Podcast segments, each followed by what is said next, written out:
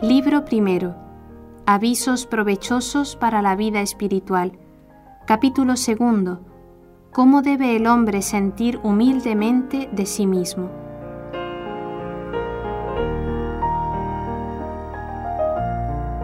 Todo hombre naturalmente desea saber, pero ¿qué aprovecha la ciencia sin el temor de Dios? Mejor es ciertamente el rústico humilde que sirve a Dios que el soberbio filósofo que descuidándose de sí estudia el curso de los astros. Quien se conoce bien a sí mismo se humilla y no se engríe con las alabanzas de los hombres. ¿Qué me aprovecharía delante de Dios que me ha de juzgar según mis obras, saber todas las cosas que hay en el mundo si no tuviese caridad? Modera esos deseos demasiados de saber porque no hallarás en ellos más que disipación y desengaños. Los sabios desean de buen grado parecerlo y que otros se lo llamen.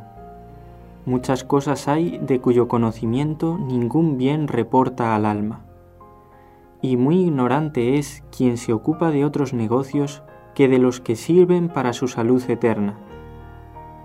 La vana palabrería no sacia el alma, por el contrario una vida recta, tranquiliza el espíritu y una conciencia pura nutre gran confianza en Dios. Cuanto más y mejor sepas, tanto más gravemente serás juzgado si no vivieres santamente. Por eso no te vanagloríes de tus habilidades artísticas o científicas, teme más bien de haberlas recibido. Si te parece que sabes mucho y entiendes muy bien, sábete que es mucho más lo que ignoras. No te engrías por tu ciencia, sino al contrario, confiesa tu ignorancia. ¿Por qué quieres que te prefieran a otros, habiendo muchos más sabios y peritos en la ley que tú? Si quieres aprender algo y saberlo útilmente, prefiere ser desconocido y tenido en poco. La lección más sublime y útil es el verdadero conocimiento y menosprecio propio. Gran sabiduría y perfección es la de aquel que opina bajamente de sí y piensa bien y altamente de los otros.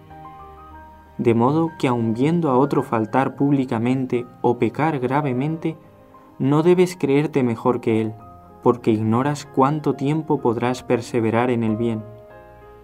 Todos somos frágiles pero tú a nadie debes tener por más frágil que a ti mismo.